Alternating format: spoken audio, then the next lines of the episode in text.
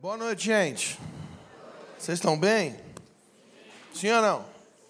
Muito bom. Prazer estar aqui, servir vocês e também ter comunhão com o corpo de Cristo.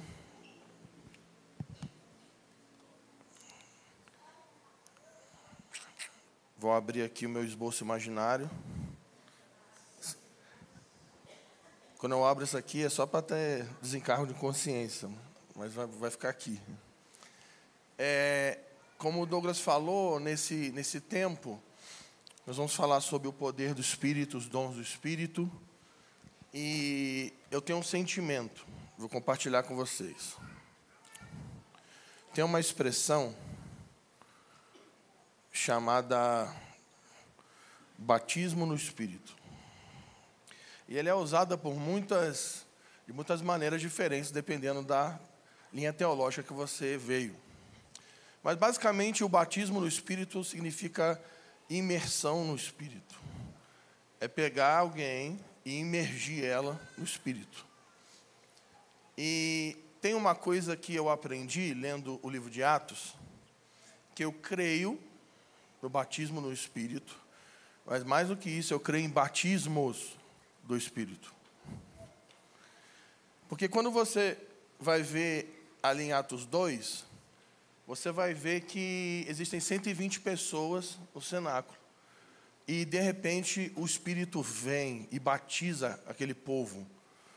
Preste atenção: o Espírito batiza um povo.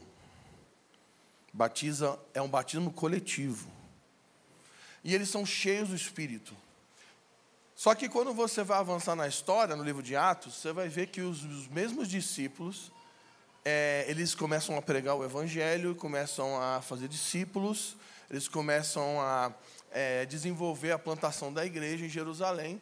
E aí, Pedro e os seus companheiros são presos, e o sinédrio vai interrogar eles. E aí, no sinédrio, que era o conselho religioso da época, eles ameaçam Pedro de morte. Eles falam: se você continuar pregando sobre Jesus, nós vamos matar você. E a Bíblia vai dizer que eles saem do, saem do sinédrio. E é engraçado que eles saem alegres, né? Por serem perseguidos por causa do nome de Jesus. E aí em Atos 4 vai dizer que eles se reúnem mais uma vez. E eles fazem uma oração. E o que a oração de Pedro é: Senhor, dá-nos coragem para continuar pregando o Evangelho. E a minha Bíblia diz o seguinte: que o Espírito Santo vem sobre eles, mais uma vez.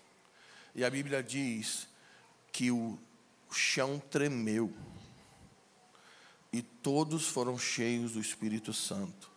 E o Espírito Santo é, é, é, encorajou eles e eles se levantaram, continuaram pregando o Evangelho, e Deus ia é, é, respaldando o que eles pregavam com sinais e maravilhas. E sabe o que é o mais interessante disso tudo?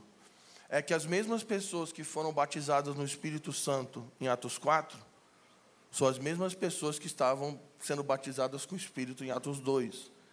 Isso significa que existem medidas do poder do Espírito que são disponíveis a uma pessoa que está na jornada em Deus. Então, deixa eu te, te avisar uma parada. Eu não sei qual é o teu contexto, eu não sei de onde, é, é, qual que é a tua história no Evangelho. Talvez tem pessoas aqui que vieram de contextos diferentes, outros se converteram aqui, outros já tiveram experiências profundas, mas eu quero dizer uma coisa: nós vamos experimentar aqui nesses dias um batismo coletivo do Espírito Santo. E não tem a ver apenas com a gente celebrar aquilo que você, as suas experiências com o Espírito no passado. Tem a ver com ele tem uma nova medida de poder para ser derramado sobre nós. E não tem a ver com é, chamar pessoas aqui na frente apenas para que alguns sejam cheios. Tem a ver com ele quer batizar um povo em Bragança Paulista. Amém? Quantos querem ser tocados por esse poder mais uma vez? Quantos querem um novo imergir no Espírito Santo?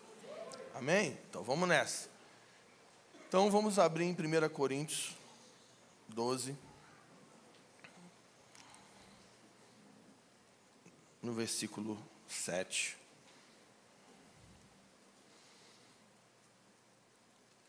E vamos continuar que o Douglas começou ensinando hoje pela manhã.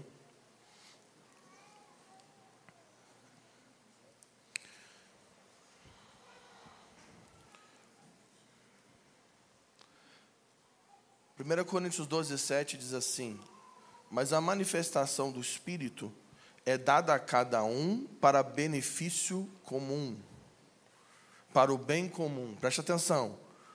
O poder do Espírito vem sobre cada um com que objetivo? Um bem comum. Estamos juntos? Então não tem a ver com você ser cheio, tem a ver com você ser empoderado para que haja uma bênção corporativa. Vamos seguir. Versículo 8: Porque a um é dada pelo Espírito a palavra de sabedoria a outro pelo mesmo Espírito a palavra de conhecimento, a outro pelo mesmo Espírito é dada a fé, e a outro pelo mesmo Espírito dons de curar. A outro a realização de milagres, a outro profecia, e a outro dom de discernir os espíritos, e a outro variedade de línguas, e a outro interpretação de línguas. Mas é um só Espírito que realiza todas essas coisas, distribuindo-as individualmente conforme deseja. Então, essa é a lista de dons do Espírito que Paulo nos dá em 1 Coríntios capítulo 12. E o nosso foco aqui hoje, como já foi dito, é falar sobre o dom de discernimento de espíritos. Na minha opinião, no que se refere a fim dos tempos, no que se refere ao que a gente está para enfrentar, o dom de discernimento de espíritos é um dos dons mais importantes.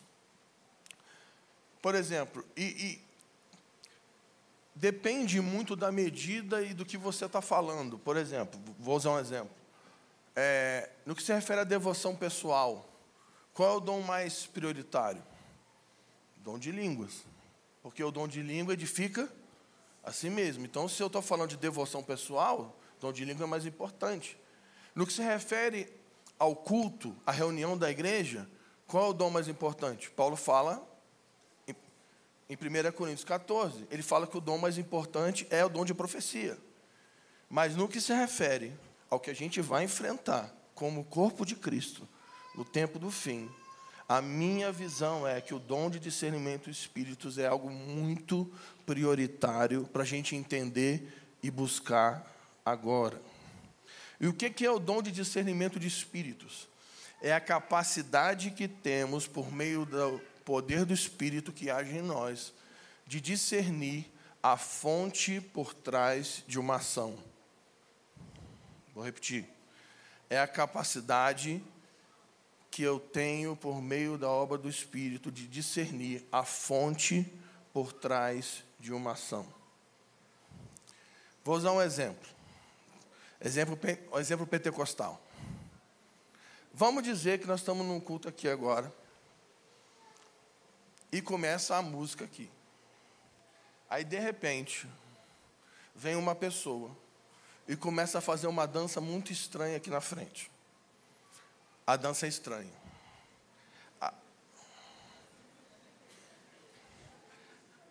Começa a ter umas rodadas estranhas. Geralmente tem umas cabeladas. Se for mulher, tem umas cabeladas, né? E o negócio não está bonito. A Thaís está rindo que ela já, é lá dessa linha aí do, do, do reteté. E começa a ficar estranho, e não está bonito. E está meio engraçado. E aí, daqui a pouco está todo mundo olhando para aquele negócio, aquela dança estranha, confusa. E tem alguém que está dirigindo o culto. Vamos botar na conta do Douglas. e aí tem uma pessoa aqui que está fazendo um negócio muito estranho. E o Douglas está presidindo o culto uma decisão. O que, que ele vai fazer? Ele vai mandar parar ou ele vai deixar?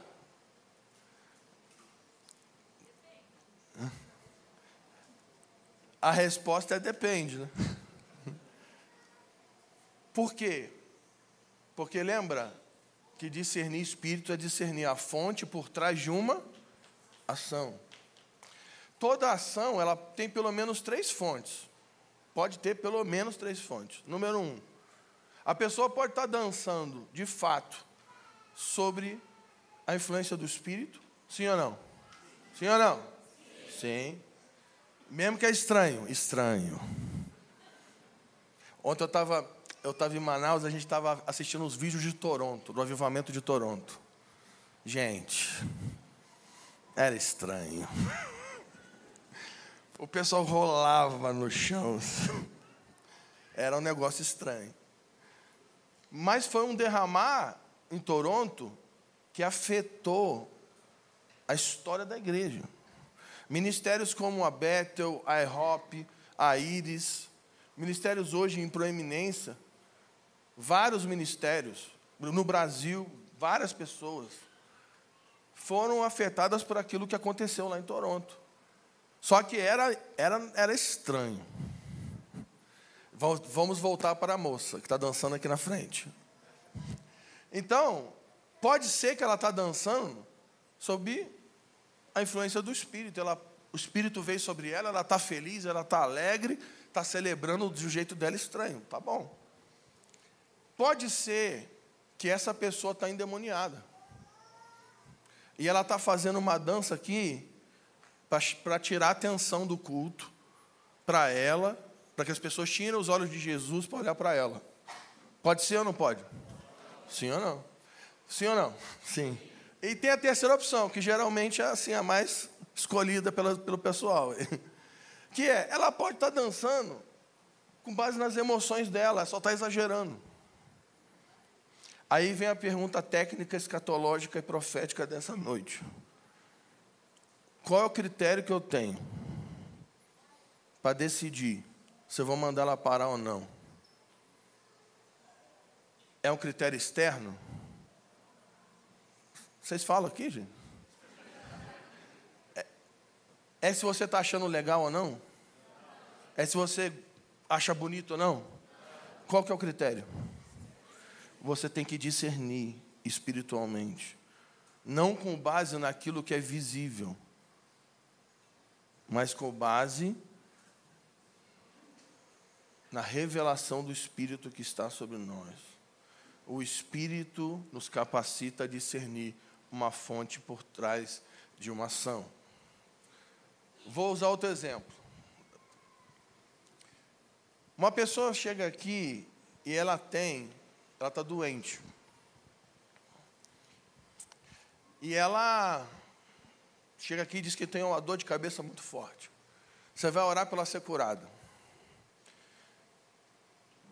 Essa doença pode, a fonte dela pode ser uma patologia física. Sim ou não? Sim. Pode ser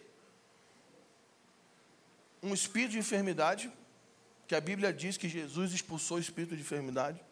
Um demônio que estava produzindo uma doença na pessoa. Ou também pode ser uma enfermidade psicossomática, que é resultado de um trauma que essa pessoa teve em algum momento da vida dela. Um trauma na sua jornada que feriu as suas emoções e produziu uma enfermidade. A pergunta é: quando você vai orar por cura, como que você vai saber se você vai orar para que ela seja curada de uma patologia física de um trauma emocional? Ou você vai expulsar um demônio? Como você discerne isso? Visualmente? Não. Discernimento de espírito. Nós precisamos de discernimento espiritual. Uma vez eu estava numa, numa escola missionária e eu fui orar para uma menina. Ela tinha um problema de, na, na vista de uma, de uma das vistas, que eu não vou lembrar, acho que era do direito. E ela tinha um problema de vista. Quando eu fui orar por ela, eu botei a mão no ombro dela. Eu tive clareza que o problema daquela que ela tinha no olho direito dela era causado por um trauma de um abuso sexual que ela teve quando ela era mais nova de uma pessoa que era parente dela. E aí eu não estava orando, Senhor, cura a visão dela. Nós começamos a orar para que ela fosse curada daquelas memórias que produziram aquela, aquele problema de vista.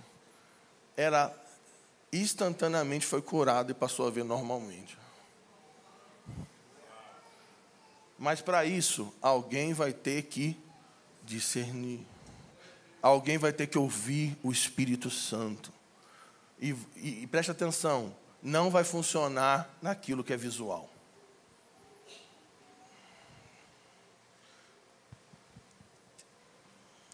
Primeiro João 4:1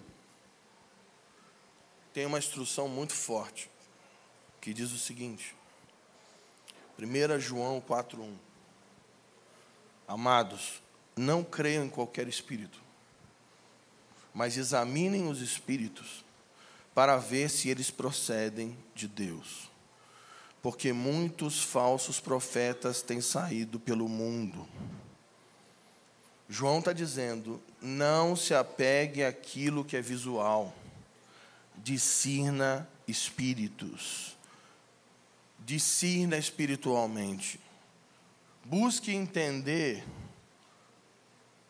por meio da ação do Espírito que habita em nós, se aquela pessoa de fato ela procede de Deus ou não. Porque visualmente você não vai ter critério para fazer isso. O silêncio mortal. No final do Sermão do Monte, Sermão do Monte é é a instrução de Jesus acerca da cultura do reino.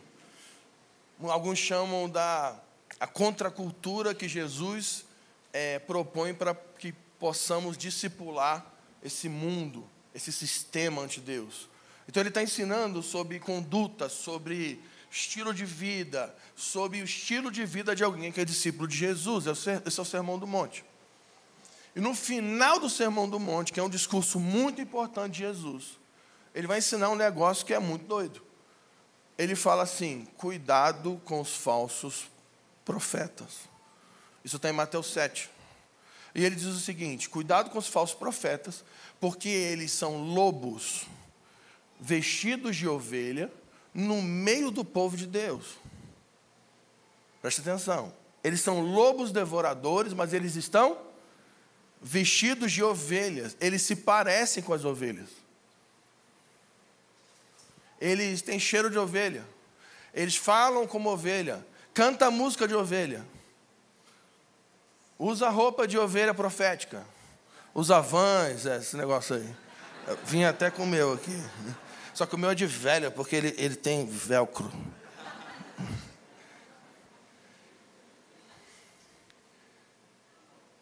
Ele se veste, ele parece, ele fala.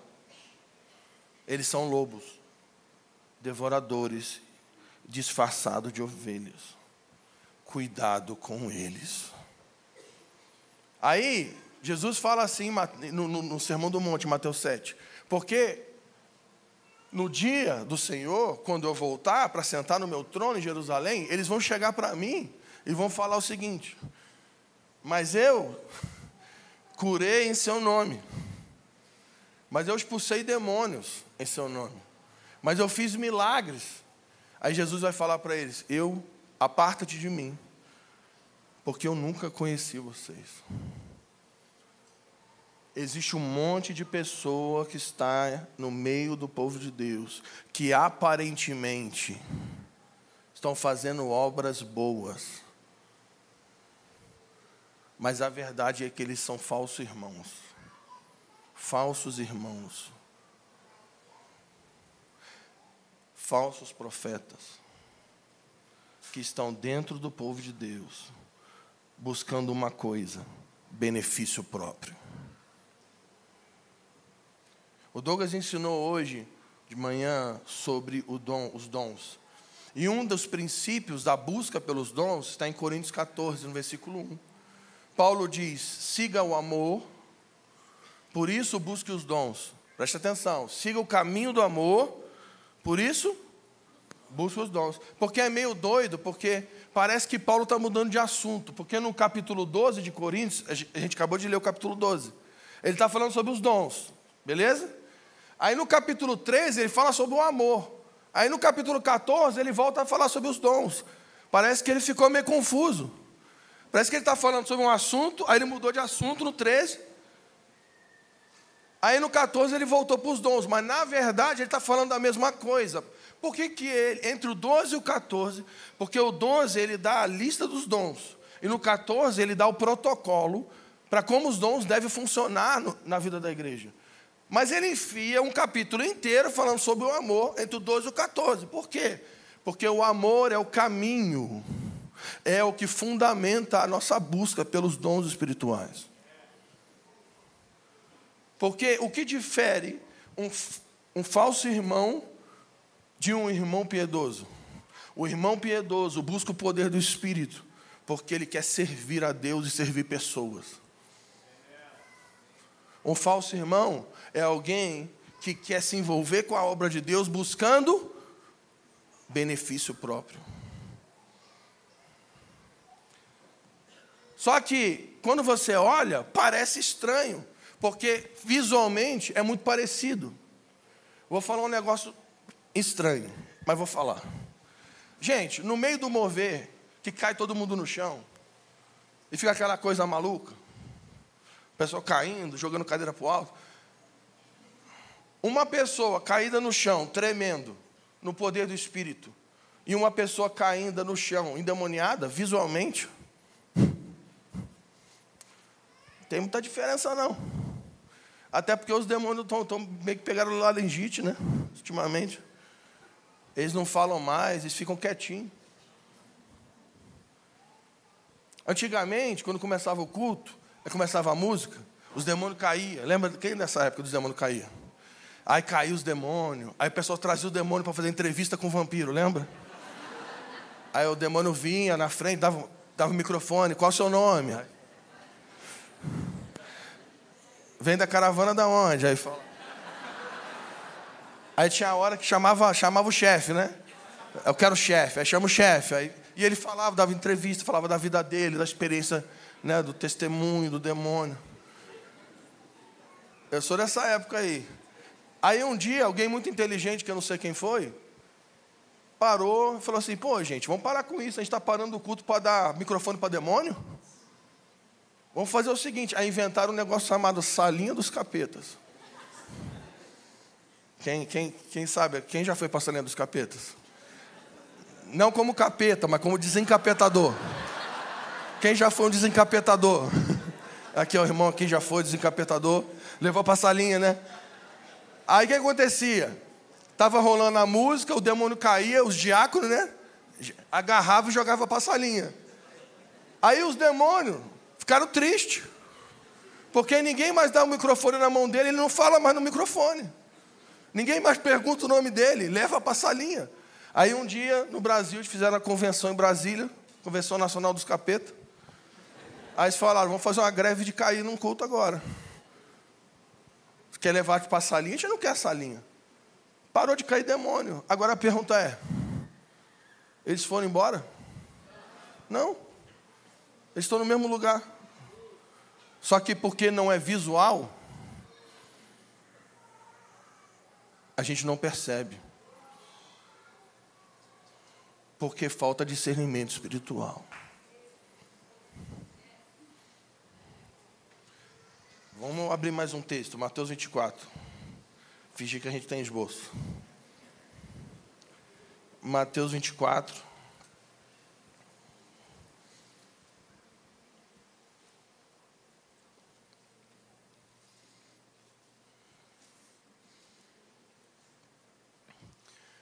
O discernimento espiritual nos protege do engano.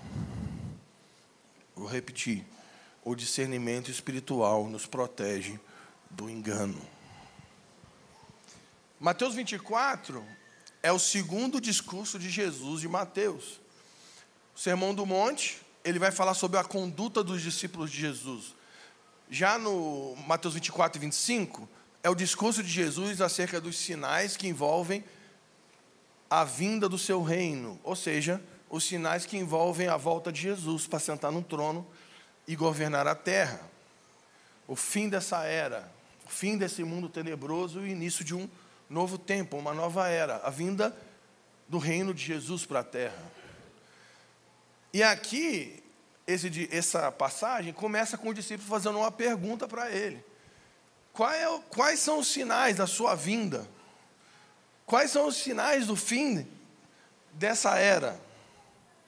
E aí Jesus começa a responder a pergunta dos discípulos: quais são os sinais que envolvem a volta dele para assentar num trono e governar a terra? E aí, a primeira coisa que Jesus responde acerca do entendimento sobre os eventos do fim é aquilo que ele fala no versículo 4. Olha o que ele fala, a primeira coisa que ele fala, Jesus lhe respondeu: cuidado. Só uma pergunta, ele está falando isso aqui para quem? Para os incrédulos? Está falando isso para quem? Por que, que ele está respondendo isso aqui? É para as multidões? Não, é para os discípulos. Ele está falando para os discípulos dele. Cuidado, para que ninguém vos engane. Por que, que ele está falando que tem que ter cuidado no tempo do fim? Porque vai ter muito engano. Vai ter muita coisa que vai parecer que é de Deus. Vai ter aparência, vai ter sinais e maravilhas, mas Deus não vai estar. Cuidado para que ninguém vos engane. Nós estamos aqui buscando discernimento espiritual, que vai nos ajudar a lutar contra o engano. Versículo 5. Por quê? Porque virão muitos em meu nome. Virão muitos dizendo que são seus irmãos. Vão vir muitos dizendo que são ministros do Evangelho. E eles dirão: Eu sou Cristo. Enganarão a muitos. Gente, esses falsos irmãos aqui, que falam que são o Cristo, não é, um, não é Henrique Cristo, não, gente. Aleluia, vai dando glória. Henrique Cristo não é um perigo, não. Henrique Cristo é um idiota. É óbvio que ele é um idiota. O Henrique Cristo não vai enganar muita gente, não.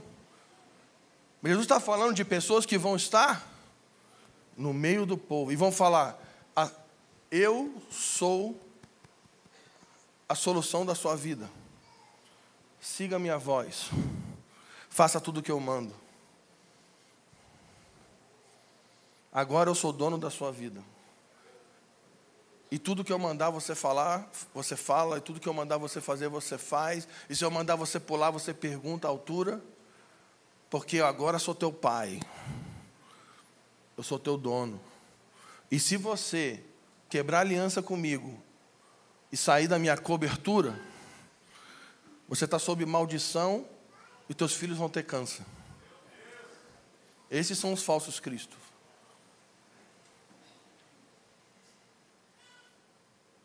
Aleluia. Alguém aqui já foi amaldiçoado quando saiu de uma igreja? Levanta a mão. Então, esses são os falsos cristos.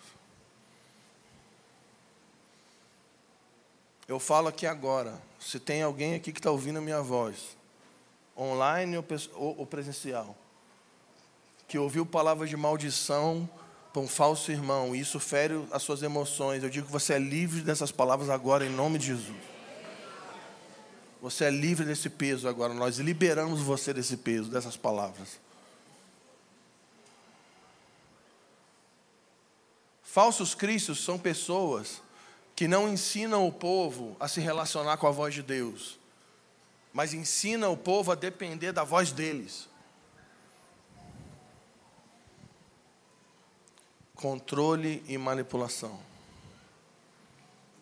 Falsos profetas, falsos ministros, como eu já disse, são pessoas que estão envolvidas com a obra de Deus buscando benefício próprio. Então eles estão inseridos na obra buscando pagamento para si. É exatamente aquilo que Balaão fazia.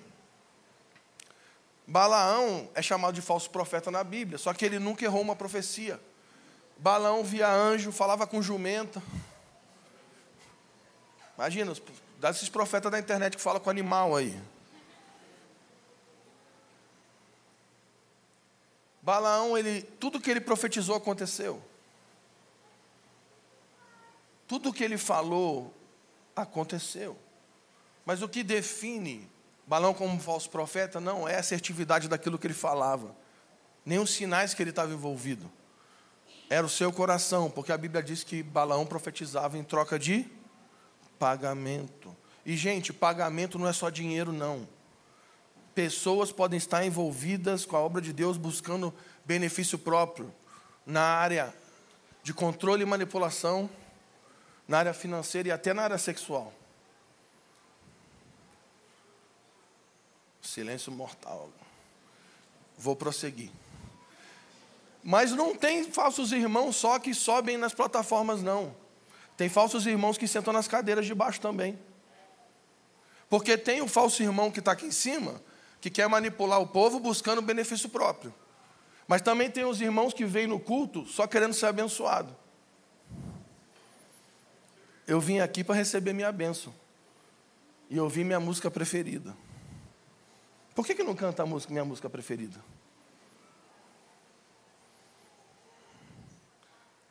Eu não vim aqui para servir, eu vim aqui para. Porque eu trabalho muito durante a semana. Eu vim aqui para relaxar, ter um, uma noite tranquila, ouvir uma boa música e ouvir palavras de bênção. Eu quero ser abençoado. Eu vim aqui para assistir um culto. Deixa eu dizer uma coisa para você.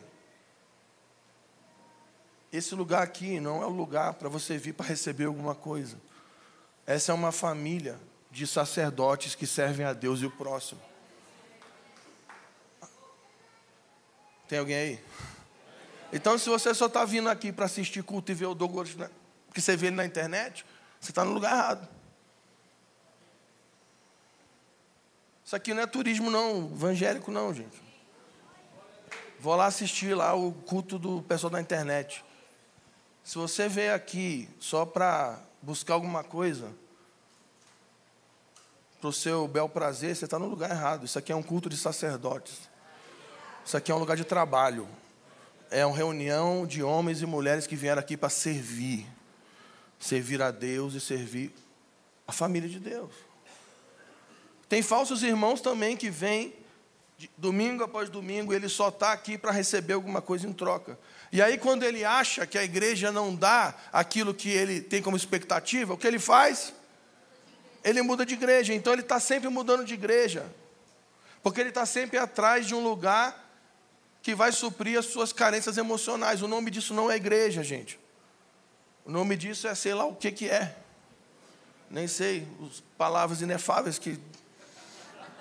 Está filmando, não posso usar as palavras. É. Nós estamos aqui para buscar, de fato, sermos imergidos no poder do Espírito Santo, com o objetivo de sermos testemunha de Jesus. Para que, que nós queremos o poder do Espírito? O poder do Espírito é o que nos capacita a fazer parte da grande comissão.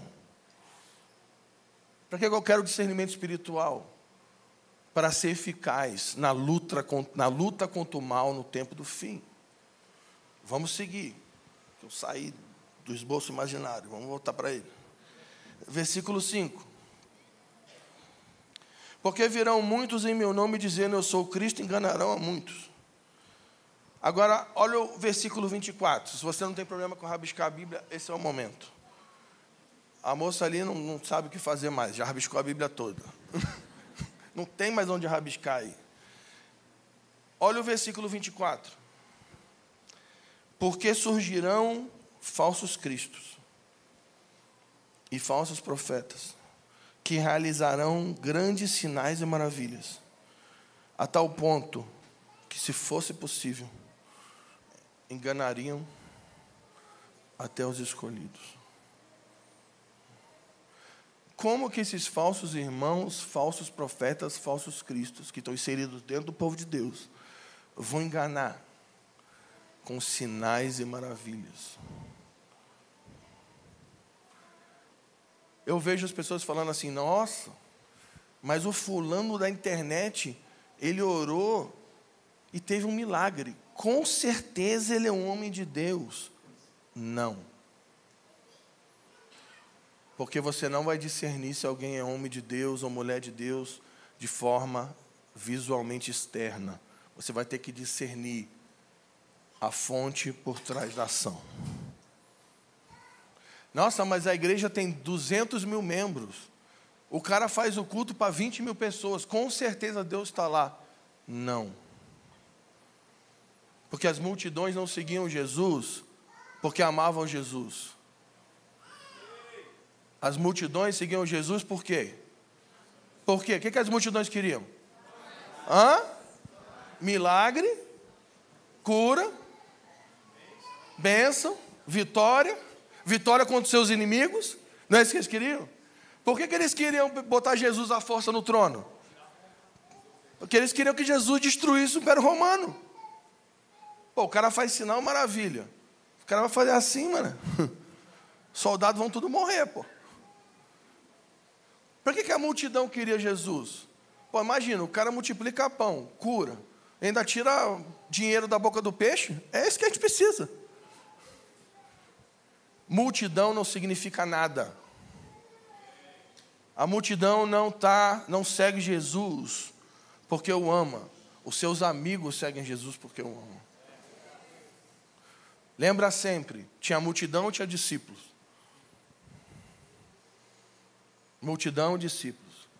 A multidão, Jesus servia e ministrava, mas aos discípulos, ele revelava os mistérios do reino. Os discípulos perguntaram para Jesus: por que você fala em parábolas para as multidões? Ninguém está entendendo nada que está falando. Jesus falou: Eu falo em parábola de propósito, para que a multidão não entenda o que eu falo. Jesus não está preocupado se a multidão vai entender. Jesus está preocupado com os discípulos. Porque ele fala: Porque vocês são meus discípulos. E eu não chamo mais vocês de servos, agora eu chamo vocês de amigos. Tem alguém aí? Agora o problema é que desde Jesus sempre houve, sempre haverá multidão e discípulos. No Dizescope tem multidão e discípulos. Nessa sala tem multidões de discípulos. Tem gente que veio aqui, sei lá para quê.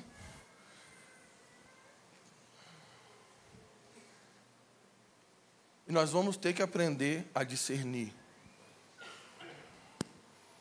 entre aquilo que Deus está e aquilo que Deus não está. A gente vai ter que aprender a discernir os sinais e maravilhas que estão sendo operados por Satanás e por Deus. O final dos tempos vai ser uma luta de poderes.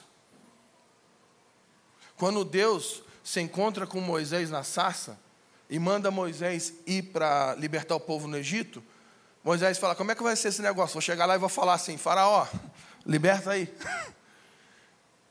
Aí Deus fala para Moisés: Não, tem a vara. Por que, que você tem na mão aí, Moisés? Tenho uma vara aí. Então, com a vara aí você vai fazer os sinais e maravilhas. Aí Moisés vai animadão, chega na corte do Faraó, joga a vara no chão, a vara vira né, serpente. E aí Moisés, ha, Pega esse sinal aí. Aí o faraó, ah, é só isso aí que você vai fazer? Chamou os magos do, do os magos do, do, Egito e falou: aí, responde aí. O que, que aconteceu? Quem, quem lembra? Vocês estão aí, gente? O pessoal da galeria está vivo? Legal que o pessoal de baixo falou que o pessoal da galeria está vivo. Não, o pessoal de baixo falou: não, não, não pela fé. Moisés, ele joga a vara no, no, chão, vira serpente. Os magos do Egito chegam e jogam a vara no chão e vira serpente. Gente, eles reproduziram o mesmo sinal que Moisés tinha feito. Qual era a diferença do milagre que Moisés fez e o milagre que os magos do Egito fizeram? A diferença era o que a fonte por trás de uma ação. O que estava por trás do sinal de Moisés era Deus, o que estava por trás do sinal do, dos magos era, era Satanás, mas o sinal aparentemente era o mesmo. Gente, Moisés transformou água em sangue e os magos do Egito também. Nós vamos começar a viver um tempo onde falsos profetas, falsos Cristo, falsos irmãos vão se levantar com sinais e maravilhas que vão enganar a muitos Mas também vai haver uma igreja gloriosa na terra, cheia do Espírito Santo, que vai discernir entre o santo e o profano. E não vai discernir visualmente, não, é espiritualmente. Tem alguém aí? Eu aprendi com a minha mulher. Ela não está aqui, não. Quando ela não está, eu jogo ela para o alto mesmo. Eu aprendi com ela a confiar nos sentimentos que o Espírito Santo coloca em nós. Porque tem, às vezes chegam as pessoas que aparentemente é muito legal, mas você tem uma parada no peito, assim, ó. Isso aqui vai dar errado. Essa pessoa não é legal, não. Mas aparentemente ela é simpática e ela sempre chega querendo te dar alguma coisa, aleluia. E você vai ter que aprender a discernir pessoas, intenções. Até quem você escuta no YouTube. Gente, a coisa está tão bagunçada que as, as, outro dia postaram eu não vou falar não, mas era um folder. Me convidaram para pregar num lugar que tinha outra três pessoas. Eu falei, gente, alguém não está entendendo alguma coisa. Porque são quatro pessoas que despregam umas às outras, e as quatro estão pregando na mesma conferência. Existem quatro pessoas falando quatro coisas diferentes que conflitam umas com as outras, e está todo mundo aplaudindo tudo. Porque ninguém está discernindo mais nada. O pessoal só quer estar numa conferência onde tem alguém que viu na internet. Não tem mais discernimento.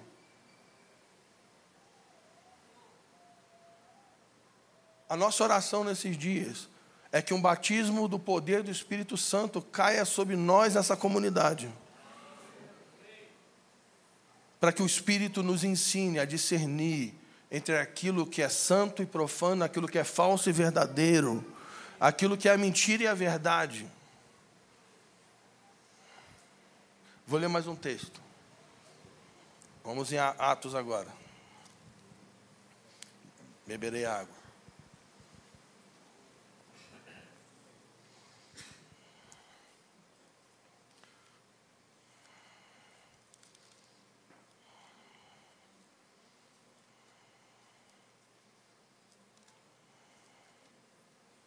Atos 16.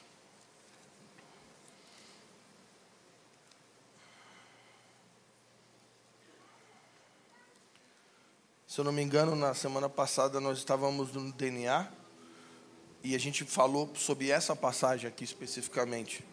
O Marcos estava comentando sobre ela. E Atos 16, no versículo 16, é algo que realmente me assusta um pouco. Diz assim a Escritura. Aconteceu que quando falamos, é, quando, é, que quando íamos ao lugar de oração, veio ao nosso encontro uma jovem que tinha um espírito adivinhador e que adivinhando dava grande lucro aos seus senhores. Seguindo Paulo e a nós, ela gritava: Esses homens são servos de Deus Altíssimo eles vos anunciam o caminho da salvação. Ela fez isso por muitos dias, mas Paulo, já aborrecido com isso, voltou-se e disse ao Espírito: pausa. Ele disse ao Espírito, ele não disse à menina: Eu te ordeno, em nome de Jesus Cristo, saia dela agora na mesma hora ele saiu. Gente, só nós aqui. Tinha um demônio que estava operando através de uma menina. E Paulo e os seus discípulos, e Lucas e os discípulos, estavam pregando o evangelho. E o que, que o demônio falou sobre eles? Eles são servos do Deus Altíssimo que vos anuncia o caminho da salvação. O demônio falou alguma coisa de errado aqui, gente? Sim ou não? Aparentemente tem alguma coisa de errada nessa fala? Não. E aí o demônio ficou aqui, ó. Olhem para eles, ó, eles são incríveis. Eles são servos de Deus. Escutem eles. Escutem o que eles estão falando, porque o que eles falam é verdade. Aí uma hora Paulo foi com raiva. E ele mandou o espírito embora. Tem muita coisa que está acontecendo na igreja brasileira e na igreja nas nações, que parece, tem aparência de verdade, mas o que está por trás é maligno. E aparentemente nós não vamos discernir, nós vamos ter que discernir pelo Espírito Santo.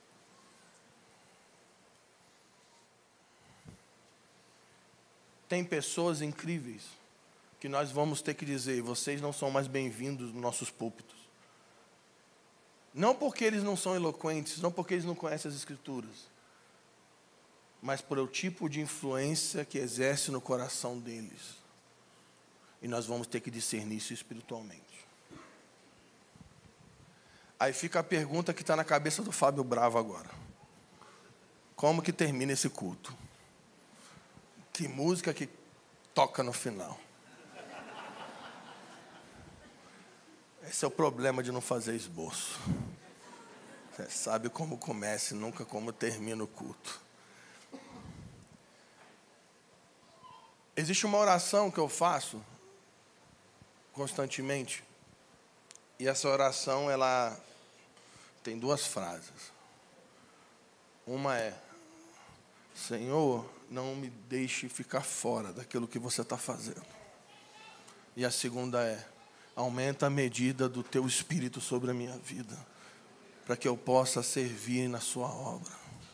Deixa eu dizer uma coisa para vocês: ninguém aqui nessa sala, ninguém que está ouvindo online, tem capacidade para servir nessa obra. Nós dependemos integralmente do Espírito Santo. É Ele que nos ensina todas as coisas, é Ele que nos conduz à verdade, é Ele que vai iluminar os nossos olhos para discernir aquilo que é falso e verdadeiro. E, e nós vamos ter que ser sinceros, porque a nossa maneira de julgar pessoas, discursos, estruturas, ela é falha. Porque quantas vezes falsos irmãos estiveram perto de nós e nós não percebemos? Porque nós julgamos pela aparência, nós julgamos pelo discurso, pela eloquência, até pela teologia, mas nunca pelo coração. A gente vai ter que ser sincero, que a maneira que a gente está fazendo igreja